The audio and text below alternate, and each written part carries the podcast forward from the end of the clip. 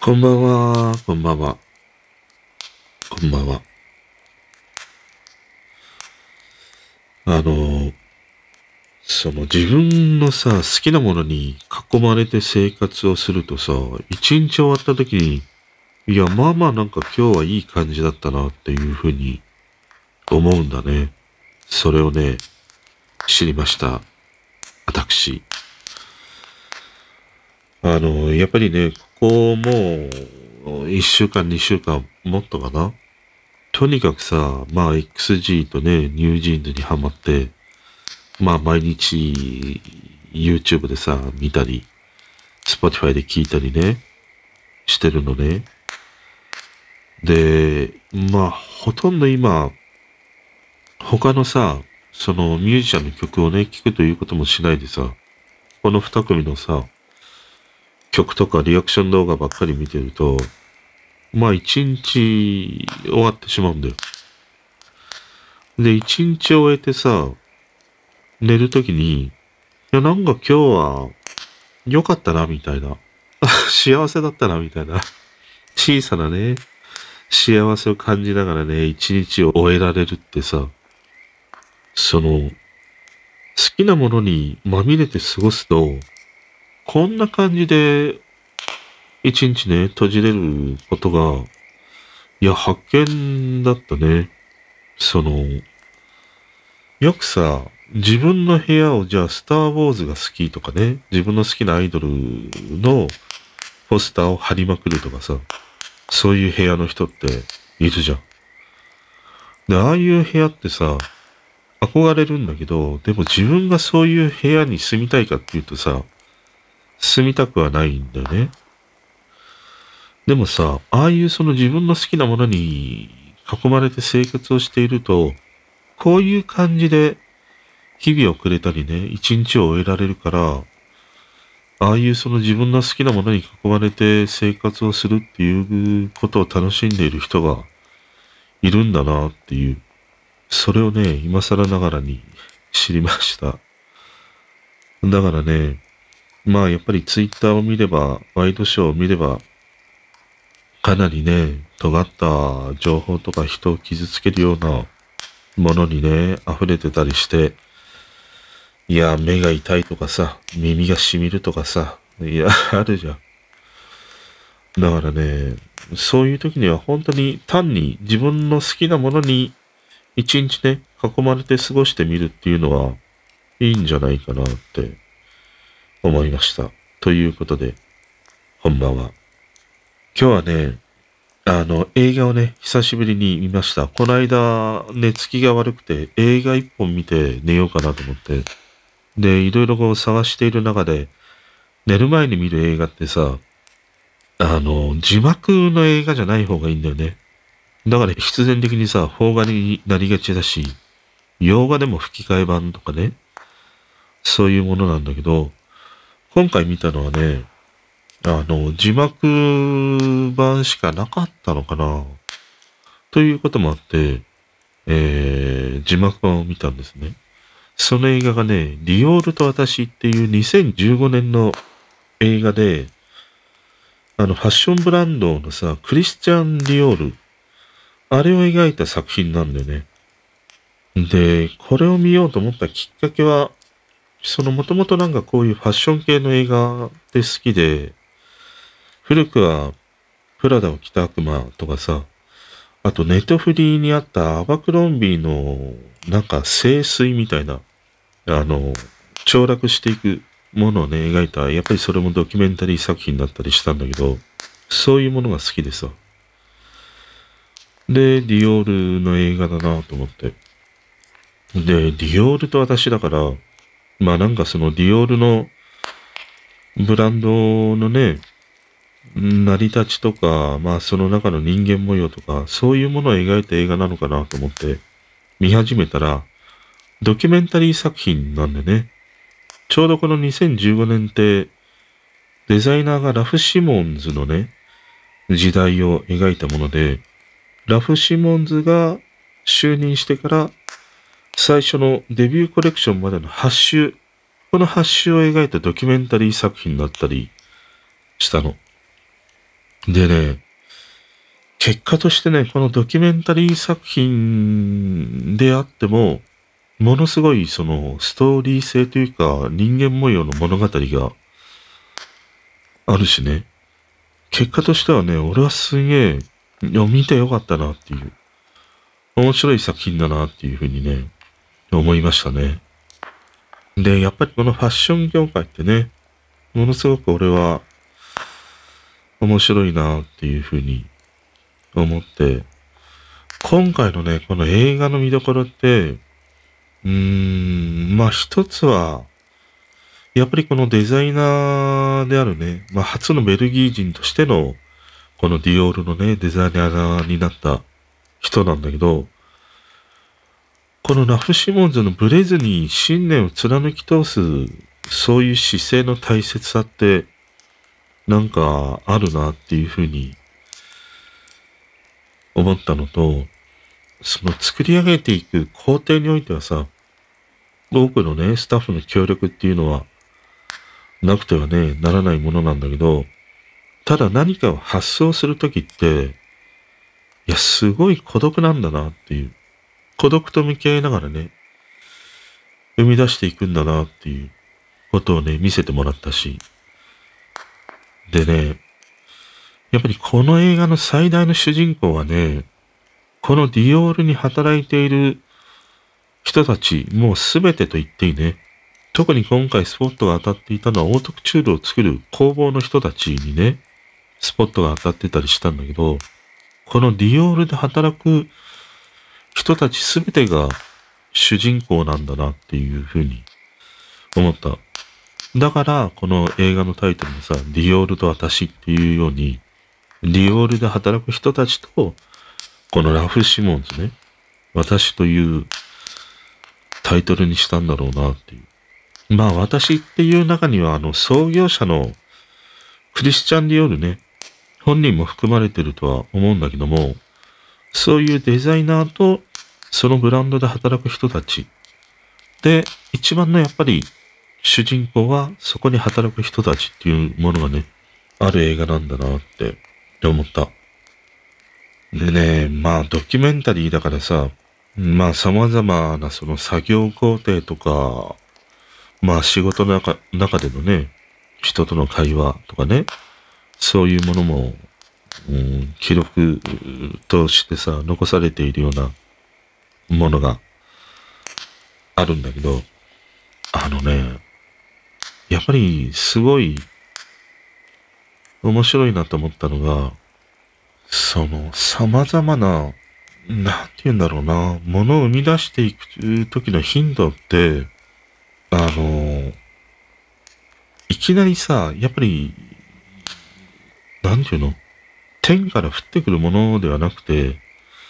まあいろんなものを見たりさ、まあで実際に手を動かしてみたりして、そういうことをしてしか生まれていかないんだなっていう、その、当たり前のことなんだけども、そう考えるとさ、音楽とか映画とか本とかでもそうなんだけど、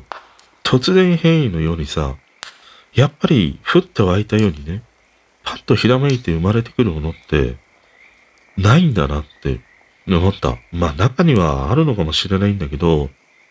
でもその98%とか99%ぐらいっていうものはさ、過去にあったものから影響を受けてね、で、その人なりの消化をして生み出していくっていうものがさ、やっぱりほとんどなんじゃないかなって思った。だから今回のこの映画の中でさ、ラフ・シモンズが影響を受けたのが現代アートのね、スターリング・ルビーの作品、それを美術館で見て、このデザインを自分のこのコレクションで再現したいっていうさ、トライをしてるんで。で、そのシーンが俺はなんか一番面白くて、ああいう美術館にあった一枚の絵みたいなものからヒントを得てさ、自分のああいう服の立体感あるものに作り上げていくっていうね。で、このスターリング・ルビーの作品って、いわゆる筆を使わないものでね、描いているものなんだよね。だから、すごい抽象的なんだよ。で、それを再現するっていうのが、生地の上で再現するっていうのが、色数も多いし、その色の微妙なトーンみたいなものもあるから、とてもじゃないけど再現できないっていうね、ことで、うん、まあ工房側からはさ、突っぱねられるんでね。でもそこはラフシモンズが諦めないっていう姿勢で取り組んでいくんで。で、最初にその、なんか、紙みたいなものにプリントして、モデルの人に巻いたときに、やっぱりちょっと違和感があるんだよね。で、そこからこう手を加えていって、最終的に生地にね、そのデザインをプリントしてさ、コレクションの服にしていくんだけど、このスターリングルビーのデザインのものがさ、服になった時にね、あの、泣いた。また、またね、泣いてしまった。すんげえなんかね、美しいんだよ。で、この映画の中でもね、そのシーンでラフ・シモンズが、いや、これは最高だっていう、本当に満足げな表情をするシーンがあるんだけど、あのシーンを見てね、泣いた。うん。なんで泣いたのか。よくね、自分でも消化できてないんだけど、ただ単純に美しいなと思ったのね。あの壁に飾ってあった現代アートみたいなものが、こういう風に服のデザインとして消化していって、で、それがこういう風にね、モデルの人が来た時に、いや、こんなにも美しいものになるんだっていう、その、単純になんか出来上がった達成感とかね、そのラフ・シモンズのその、喜んでいる様を見て、感動したというものではなくて、単純に美しいものを見て感動するって、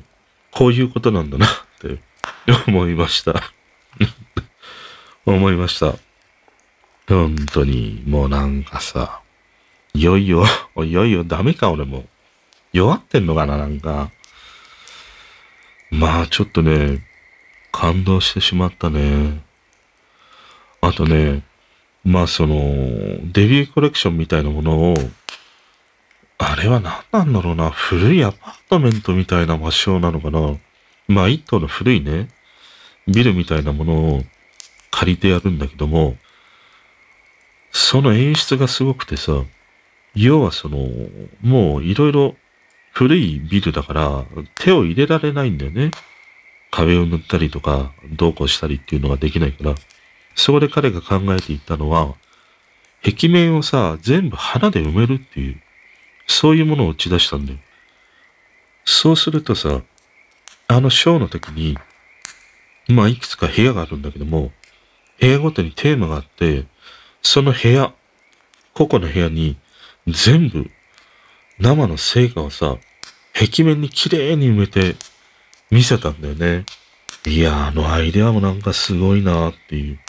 風に思ったりしたね。うん。だからそういうものも何かしら彼の中でね、やっぱりヒントになるものがあってさ、ああいうものにたどり着いたんだけどさ、やっぱりああいうデザインの発想力みたいなものって、その発想する人と、こういうオートクチュールを作る工房の人との、やっぱりなんか役割ってすごいあるんだなって思いましたね。このね、なんか単純に美しいものが生み出されていく、この工程が見れるっていうのがね、俺は面白かったりしたね。あとね、やっぱりこの映画で一番教えられたというか気づかされたっていうのはさ、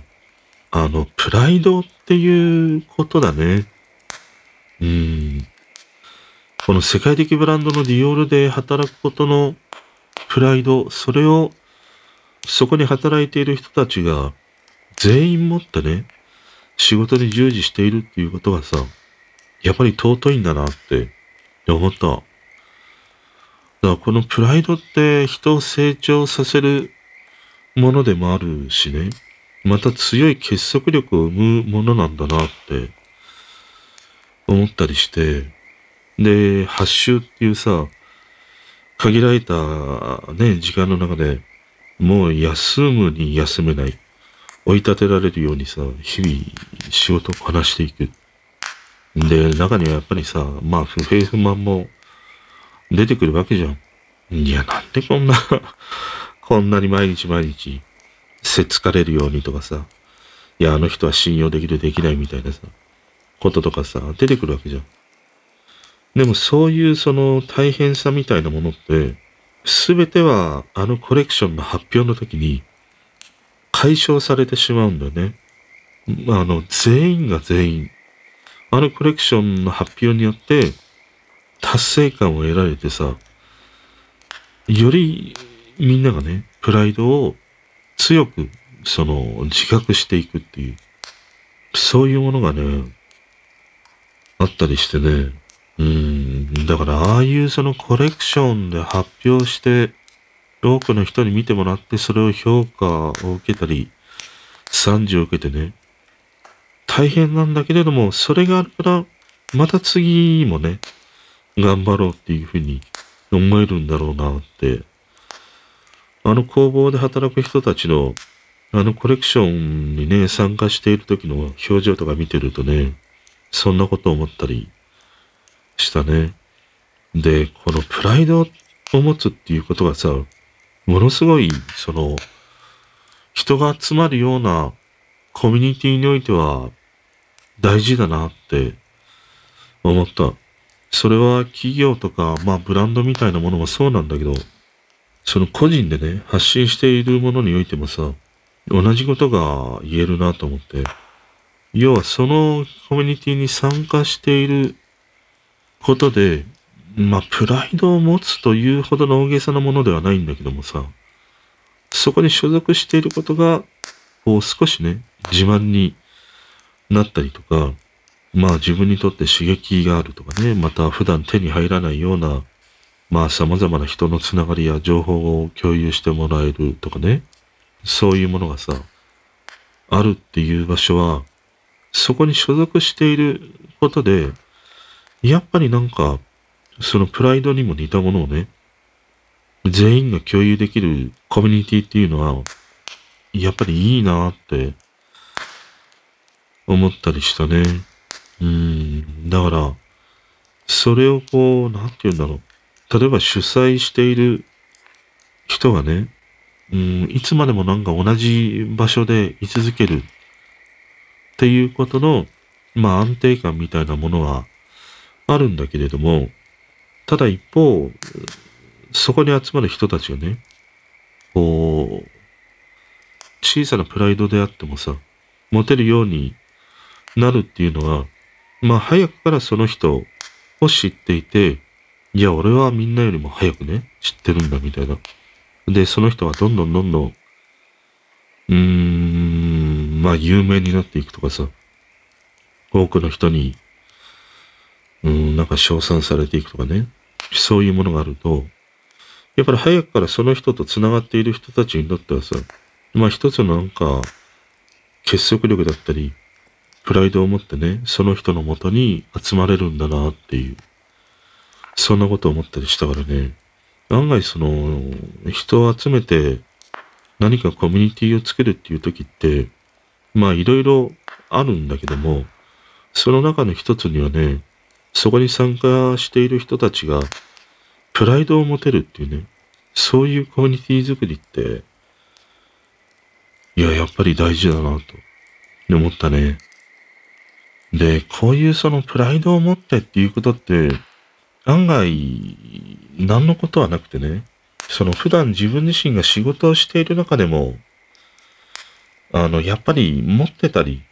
するんだよね。うん。まあ多くの人が自分の仕事にね、プライドを持ってやられてるんじゃないかなっていうふうには思うんだけどさ、いわゆるさ、その自分を安売りするんじゃないっていうね、ことだよね。それって本当にうちが受ける仕事なの？とか、俺がやる仕事なの？っていうね。その媚びへつらうものではなくて、ちゃんとプライドと自信を持ってね、取り組むっていうことって、うーん、まあ、日常仕事をしている人の中には、多くの人がね、そういうものを持ってね、仕事されてるんじゃないかなって思うんだけどね。でもやっぱり、特に仕事においてなんか、プライドが大事で、求められているもの以上のものをさ、提供していけばね、提供していくような努力をしていればさ、で、それがシンプルにできてたりすれば、まあ継続していくと思うんだよね。いや、プライドを持ってね、いや、それはちょっとうちでは受けれない、できないっていうふうにね、断ったとしても、そういうしっかりとしたものをさ、出し続ければね、続いていくと思うからね。まあ今回の俺はこのディオールと私ではそういうプライドっていうことがものすごく、う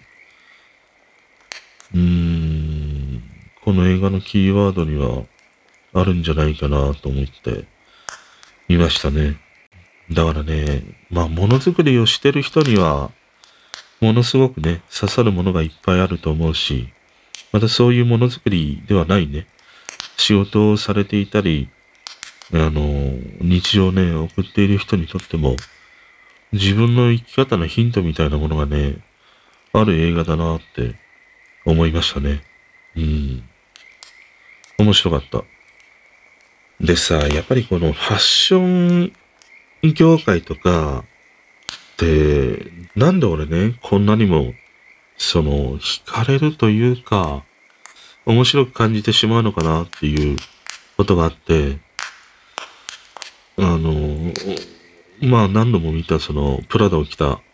悪魔とかなんかまさにそうなんだけども、まあ田舎臭いね、やってきてさ、彼女がどんどんどんどん綺麗になっていく。ああいうさ、プラダというね、ファッションブランドの業界にね、身を投じて、彼女が成長し変化していくっていうものとかさ。でもあの中にはすごいメリリュー・ストリープのさ、やっぱり上司としてのとか、プラダというブランドが持つ、やっぱりこれもね、プライドというものがあってさ、そういうものを教えていくわけでしょ？で、そこにはさ、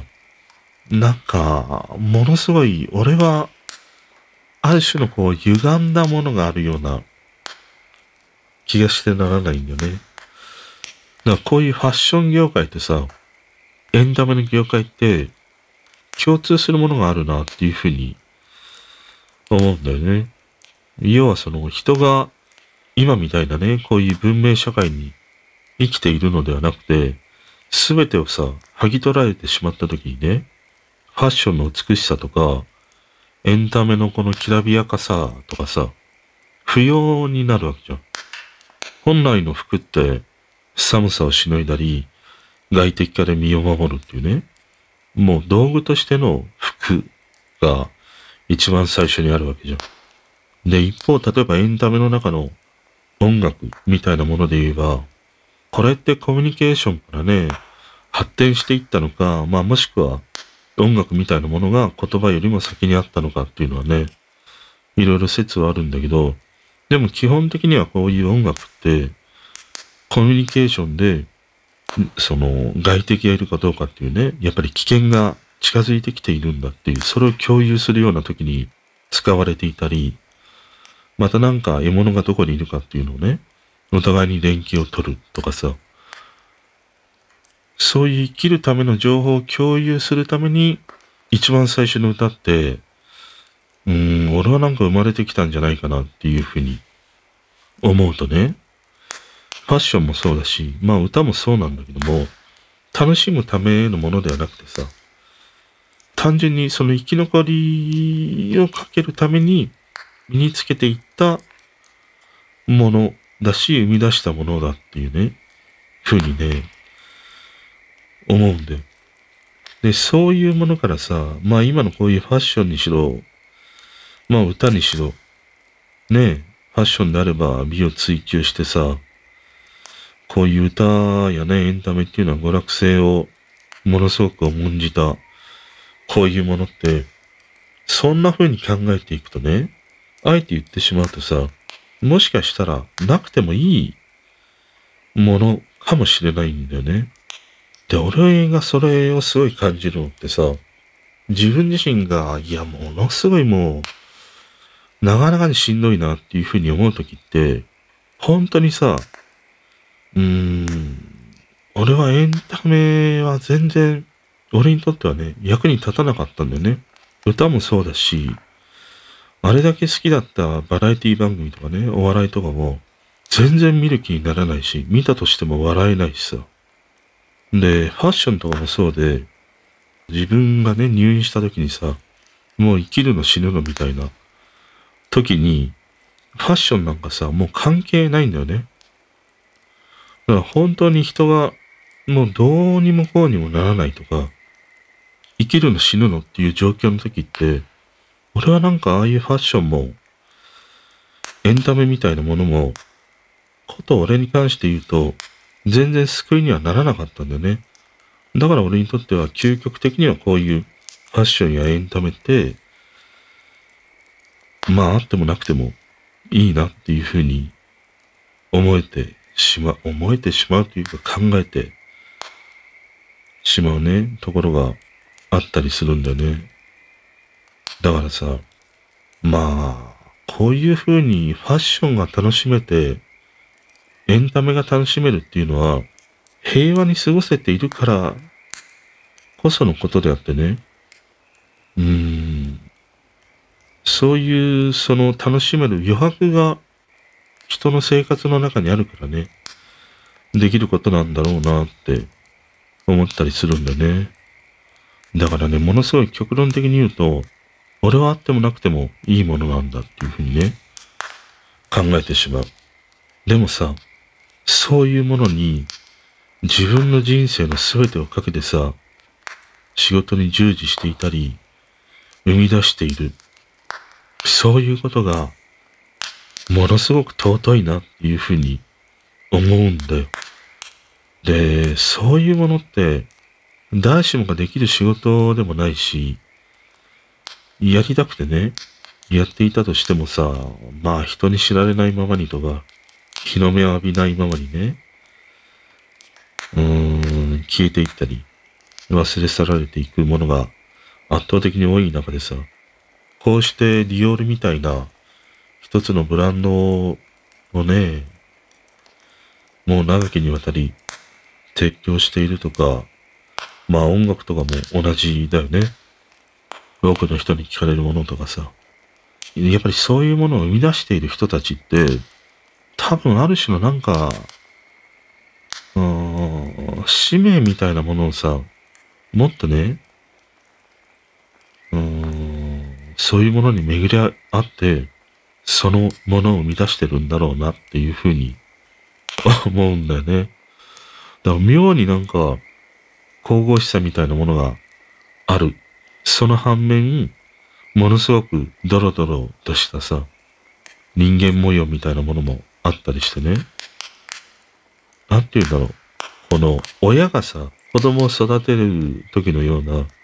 純粋なものではなくて、うーん、まあ、作っている人の思いはね、ものすごい純粋かもしれないんだけども、でもその周りにいる人たちはさ、それを利用してみたいな、なんか、泥ついた感情みたいなものがね、ものすごくこう、動いている業界でもあったりしてさ、この純粋さと、このドロドロとした感情を持つ人たちのね、人間模様が、すごい面白いなっていうふうに思ってしまうんだよね。特にこのファッション業界とか、まあ芸能のね、世界とか。だからこういうね、多くの人ってそういう泥ついた人間模様みたいなものにね、ワイドショー的に興味を持ったりね、話題にするっていうことがあるのかなと思ったりはするんだけどね。うん。まあ、こういう業界は引いた目で見る分には面白いなっていうふうに思うからね。俺はなんかこういうファッション系の業界とか映画とかそういうものがね、割と好きだったりしますね。まあ、あと単にデザインを見るのもね、好きだったりするからね。あとこのディオールってね、まあそんなに俺も全員デザイナーの人を知ってるわけではないんだけど、まあ初代がクリスチャン・ディオールで、二代目がイブ・サンローランなんだよね。で、三代目がマルク・ボアンか。で、ジャン・フランコ・ヘレ。この人はなんか知ってるね。で、次のこのジョン・ガリアーノ。この人はものすごくね、うーん、まあ炎上して、結局ね、あの、辞めさせられてしまうんだけど、まあ、この人はまあ酔っ払って言ったんだとは言ったんだけど、いや、俺はヒットラーが好きなんだとかさ、そんなことをね、言って、辞めさせられてしまったんだよね。で、このジョン・ガリアーノの後が、今回の映画の主人公にあるラフ・シモンズ。で、この人も2015年に辞めて、2016年から現在はマリア・グラッツァ・キューリっていうね、ディオールとしては初の女性のね、デザイナーがついてたりしますね。ちなみにね、ラフ・シモンズは、あの、現在は、まあ自分のブランドをね、ラフ・シモンズでやってたりしたんだけど、ついこの間ね、あの、ラフ・シモンズのブランドはやめますっていうね、発表したんだけども、一方で、プラダのデザイナーを今やってんのかなあの、プラダを着た悪魔のね、あのプラダ。現在はね、彼はそのプラダでデザイナーをやっているようですね。まあ面白いね。こういうデザイナーってさ、あの、結構いろんなブランドを渡り歩くんだね。こうして見ていくと。あの、F1 のデザイナーもそうなんだね。フェラーリからウィリアムズとかさ。まあいろんなところをね、こういうデザイナーの人って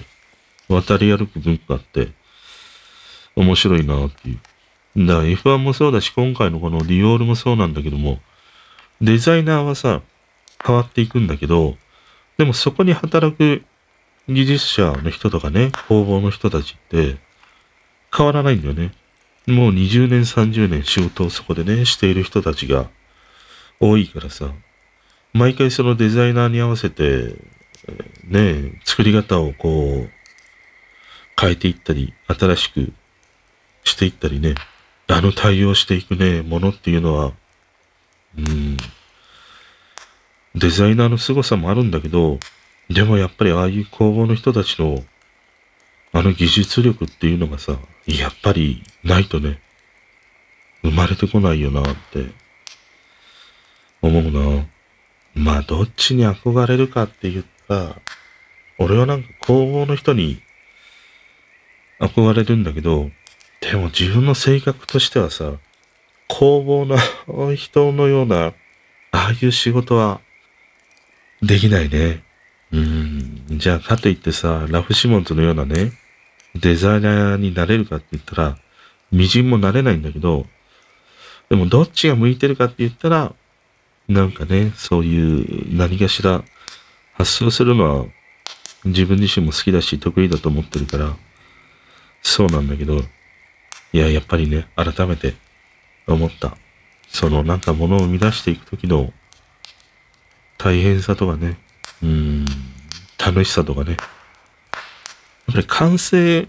した時のあの高揚感ってさ、いいんだよね。で、それがまた多くの人にね、受け入れられたりすると、ものすごいんだよ。本当に。なんかさ、わけのわかんない脳汁みたいなものが出てくるし、やっぱりそういうヒットをするものを出すと、あの、やっぱりさっきのね、話じゃないんだけど、プライドを持てるようになっていくんだよね。だからね、このやっぱりプライドを持つって大事だよ。人をね、成長させていくとか、結束力を強めていくっていう時にはね、大事だなと思いました。あとね、前回のトークでさ、あの、その前の、前々回に上げたトークを削除したっていうね、話を前回したんだけど、その削除したのをね、聞いていただいてコメントいただいたんだよね。で、私はそんなに下ネタね、気になりませんでしたとか、楽しかったですっていうふうにコメントをね、いただいて、本当にね、いつも、あのこのね、方角のにお付き合いいただいて、ありがとうございます。嬉しかったです、コメント。嬉しいのと同時に、いや、聞かれてしまったかっていうね、ものもあったりしたんだよね。で、本当にさ、こういうふうにね、その聞いていただいて、うん、どこが面白かったとかさ、なんか、ここが、うん、なんか、ためになりましたとかさ、そういうものって、ものすごく、本当に嬉しいんだよね。だから今回いただいたコメントもさ、まあ自分自身はちょっと聞くに耐えないなと思って削除したんだけども、でもそれを聞いていただいて、そんな風にね、楽しんでもらえたっていうのは、素直に嬉しいんだよね。嬉しいっていう風に思うんだけど、でもね、ちょっとその、思ったのは、怖いなっていう風にも思ったんだよね。またお前怖がってんのかっていうね、ことがあるんだけど、その、要はさ、自分自身でね、自分の上げたトークを聞いてさ、いや、ちょっと聞くに耐えないなっていうふうに思って下げたもの。それを聞いてくれた人が、いや、それはそんなに下ネタも気にならないし、面白いっていうふうにね、言ってくれる。要はさ、そういうふうにいただいた言葉によって、いや、ここまでの話ならしてもいいんだみたいな。そういうものをさ、うーん、ある種こう勘違いしかねないなって思ったの。だから例えば100人の人が聞いて、90人の人が、いや、なんてひどいこと言うのみたいな。何その下ネタっぷりとか。何その人を小馬鹿にした感じ。って90人の人が思ったとして、その中の10人の人が、いや、よくぞ言ってくれましたとかね。ものすごく自分と同じ思いですみたいなものをもらったとしたら、配信している側はさ、90人の、その、炎上しているね、言葉に蓋をしかねないんだよね。要は自分の耳障りのいい言葉とか、自分を応援してくれる人だけの言葉を聞いて、それで、あ、こういう配信、こういう内容のものはいいんだっていうふうに勘違いしたまま、ずっとね、それを続けていってしまう怖さがあるんだなっていうふうに思ったの。だからさ、ものすごい応援していただいてる言葉とかね、面白かったとか、楽しめたとか、そういうものってものすごく本当に嬉しいんだよ。嬉しいからこそね、やっぱりなんか自分のその物差しみたいなものっていうのはしっかりと持っていないと、そういうそのね、聞いてくれてる方たちの言葉、しかもそれが自分の耳障りのいい言葉、そっちの方だけにさ、ね、目を向けて、そこに突き進んでいってしまうっていうのは、なかなかやっぱりね、成立していかないものになっていくんじゃないかなっていう。やっぱりなんか自分基準の物差しだよね。それはしっかりと持っておかないと破れていくよなって思いましたね。うん。まあ今回ね、そんな風に本当に、あの、コメントいただいてね、また自分自身ね、気づくこともあったりして、本当にね、嬉しかった。ありがとうございました。またぜひね、なんかこう聞いて、自分はこんな風に思ったのか、いや、わかんない。相変わらず、相変わらずお前の話してることわかんないとかね、あの、コメントいただければなと、思います。今日はね、この二つが一番ね、話したかったことで、あとはね、ざーっとちょっと、えー、メモから拾い上げていこう。あ、昨日さ、いや、あの、お風呂に入りながら、ツイキャス見てたのね。いつも見てる人の見てたんだけど、お風呂に上がってさ、なんか、イケカテの ASMR 配信みたいなものをタップしてしまったんだよ。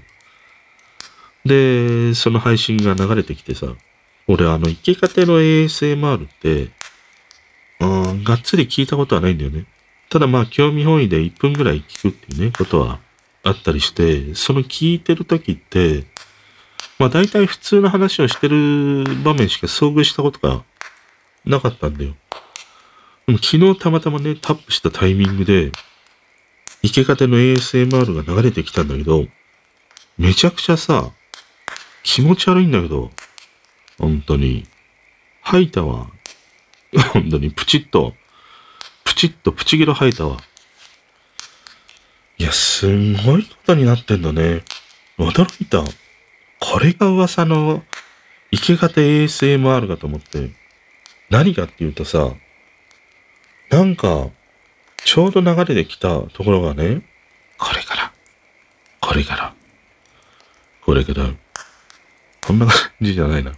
も、もっとね、生き方って、イケメン風の声なんだよ。俺の、俺が生き方の声を出せるって言ったら、もう渋いおっさんの声にしかできないんだよ。これから、耳を舐めるよ、みたいなことしかさ、できないんだけど、生き方の男の子は、もっとね、イケボな感じ。その子が、これから耳を舐めるよって言って、ベロベロさ、その、舐めてる音をさ、配信してるんだよ。ビチャビチャ言ってんの。こんなやろうと思って。もう秒で消した。いや、すんごいことになってんだね。いや、たまげたわ。気持ち悪い。まあ、わかんない。そのね、あのー、生きがてのね、その配信者の人のファンにとっては、もう私服の時間かもしんないけどさ、いや、めちゃくちゃ、キモいよなと思って。そのさ、じゃあ、ねえ、あの、なんていうの？二人だけの間であればさ、まだいいかもしんないけどさ、誰が聞いてるかわかんないああいうね、ライブ配信で、いや、これから耳を舐めるよ、べちゃべちゃ言ってるって、なんだよ、それ。本当に。いや、本当に、ごめん。まあ、ASMR 好き、池形のね、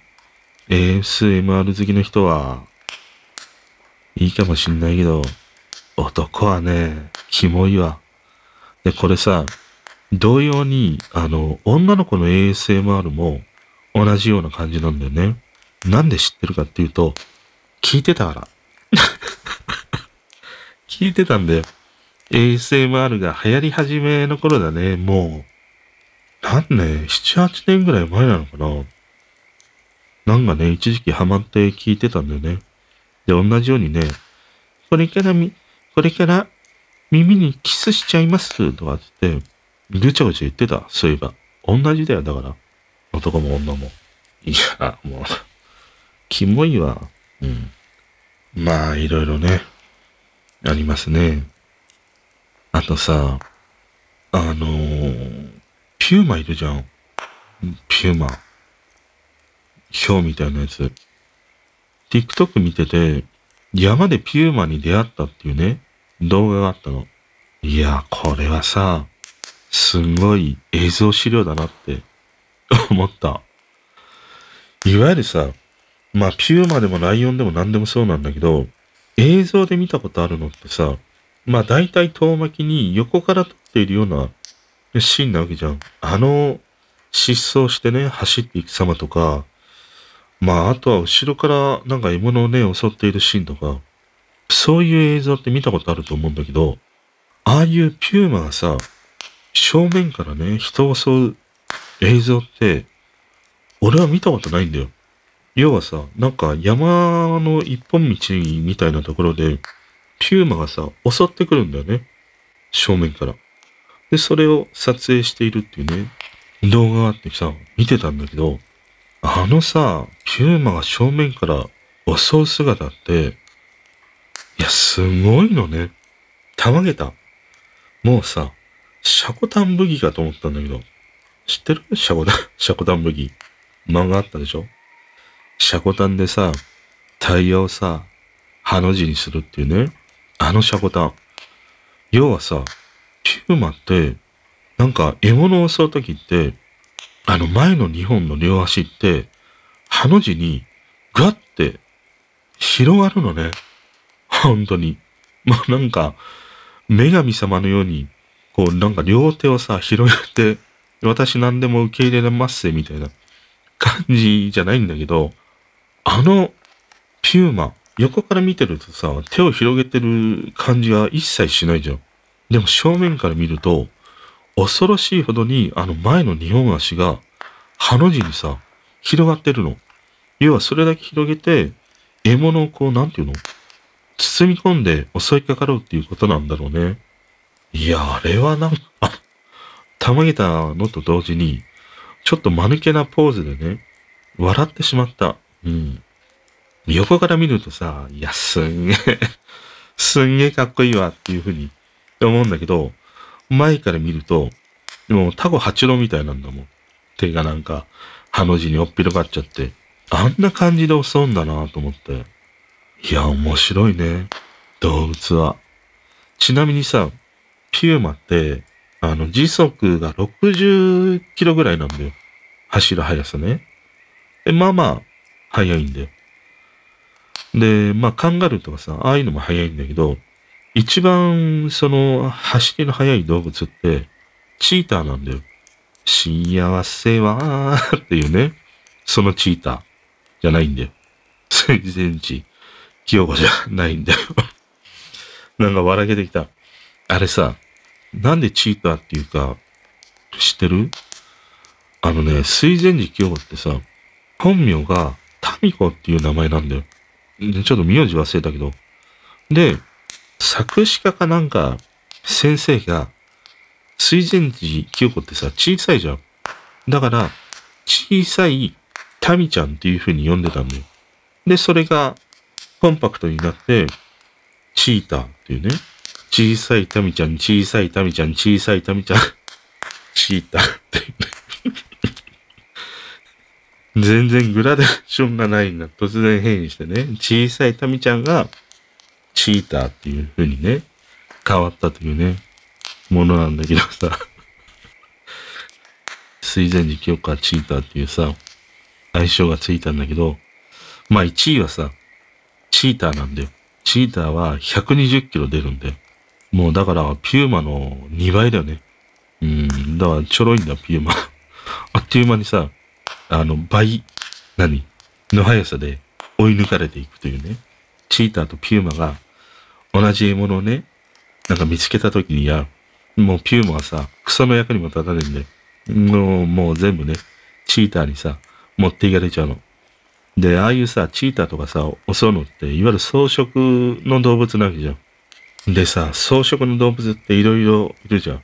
その中の一つのね、動物の代表が、シマウマ。もう、シマウマって言った時点で笑えてきたんだけど、俺さ、あの、柴田がやったパンダピーが本当に好きで、柴田のさ、あの、シマウマのネタがもう大好きなんだよね。シマウマって知ってる？知ってるか？黒、黒と白のあのゼブラ柄の。シマウマって視界がさ、すんごい広いんだよ。まあ人間の視界ってどんぐらいあんのかわかんないけど、100何十度だろう。60度とかそれぐらいなのかな。でもさ、シマウマの視界って、なんとね、50度もあるんだよ。350度。いや、どうせならさ、あと10度足して360度に なんで死ぬんだよっていうね。まあそういうネタなんだけど、パンダビーの。もうあれが大好きで。いや、確かにさ、シマウマお前350度見えてんなら、あと10度はどこに行ったっていう 話じゃん。あと10度あれば360度、一切の視界がなく、敵からさ、襲われないわけだよ。危険を素早く察知できるわけだよ。でもたったその10度のね、賭けがあるために食われちゃうんだよ、シマウマ。このちょっとね、最後の最後のこのさ、爪の甘さ。これがね、もうシマウマの最大の欠点だよ。本当に。本当にさ、350度ってなんだよ、本当に。あと10度足せよ。360度にしろよ。ねえ。だから食われちゃうんだよ、のんきになんか水場で水飲んでてさ、ピューマだライオンだ、チキッタにさ、食われちゃうんだよ、ケツから。後ろが一番肝心なさ、ねえ、ケツっぺたがさ、見えないわけじゃん。その鍵の部分って。だから押され、だから押されちゃうんだよ、お前ら。本当に、爪が甘いよ、島。島馬。いや、島馬いいよな。うん。まあそんなね、ちょっとピューマの動画、面白かったね。あと、まあ前回あのブルース・リーの話をしたんだけど、昨日かな？一昨日とか、NHK でさ、映像の世紀でブルース・リーのあのテレビやってたね。見たんだけど、まあ、ビーウォーターっていうさ、水になるっていうね。それがコンセプトにある、あの、何？編集をね、してたりして。面白かったね、ブルース・リーね。あの、NHK プラスとかで見れるので、見てない人はね、ブルース・リーの、えっ、ー、と、映像の世紀っていうね。それをね、見てみるといいんじゃないかな。やばいよ。本当に。これさ、よく様々なさ、まあ YouTube でも何でもいいんだけど、タイトルで、いや、これはすごいとかさ、これはやばいとかさ、もう絶対に、なんか、これだけはみたいなさ、コピーってあるじゃん。そういうコピーって、見ない。なんか、俺はね、見ない。なんか、安いコピーだ、安いコピーだなと思って。いや、これはすごいとかさ、言われちゃってさ、すごくなかったらどう責任取ってくれんだよ。この俺の時間、対馬主義の時代にあって、これはすごいっていうコピーとはさ、嫌になっちゃうな。そんなこと言いながら、俺も今日のこの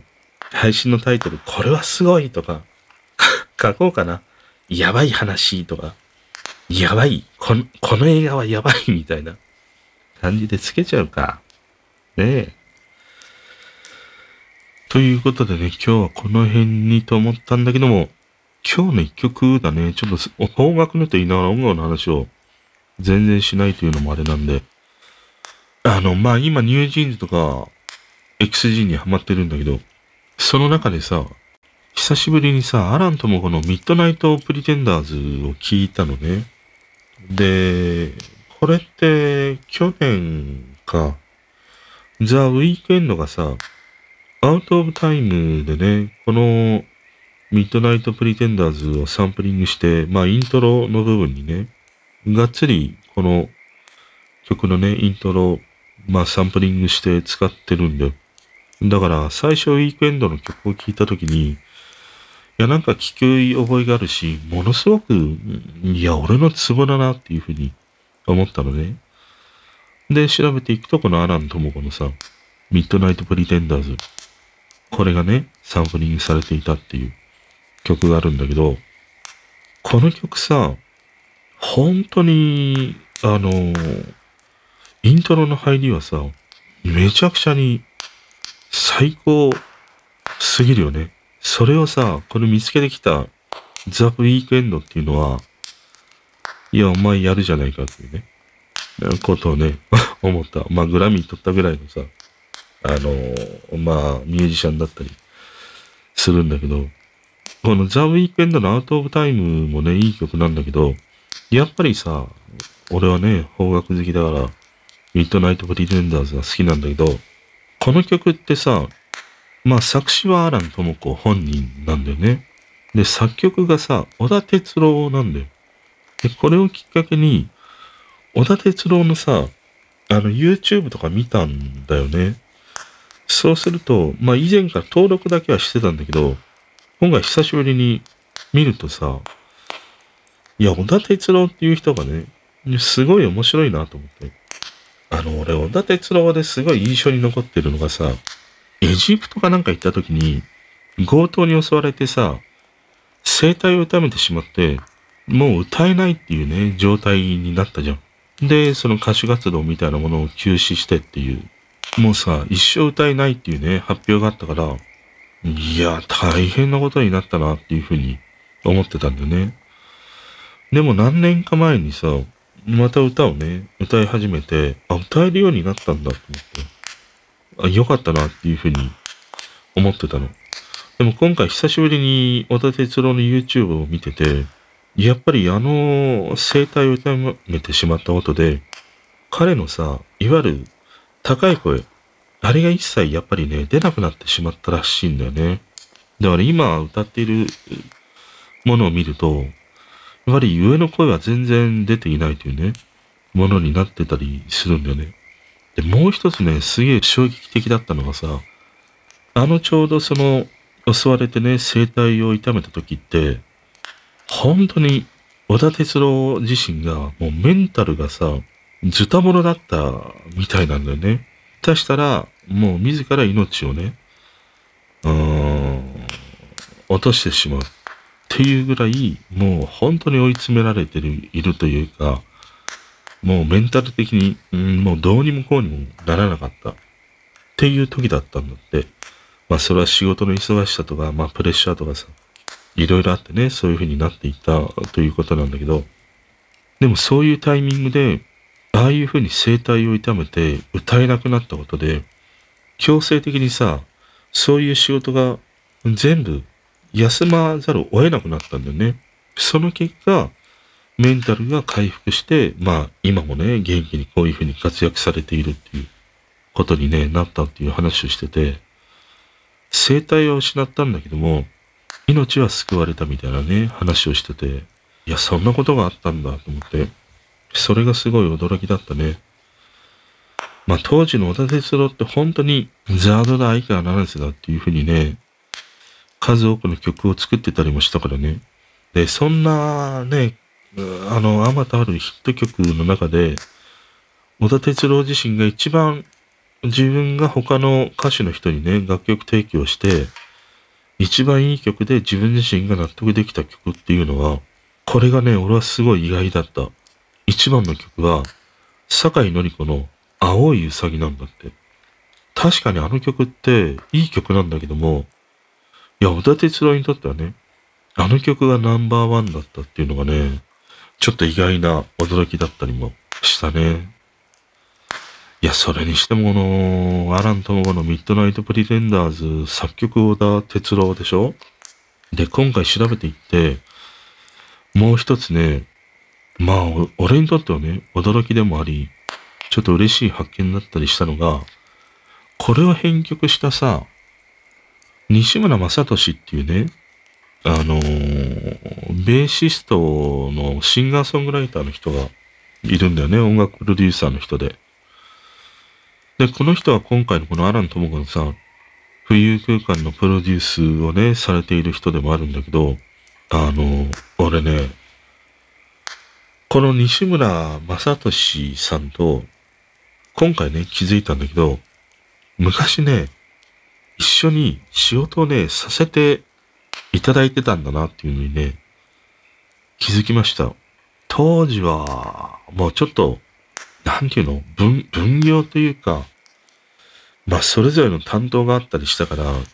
あのー、そこまでね、うん、知らないままにね、その作業に没頭していたという時代でもあったりして、気づかなかったんだけど、今回この西村正俊さんのね、プロフィールを読んでいくと、いや、俺一緒になんか仕事をね、させていただいてたわっていうのを知って、いや、ちょっと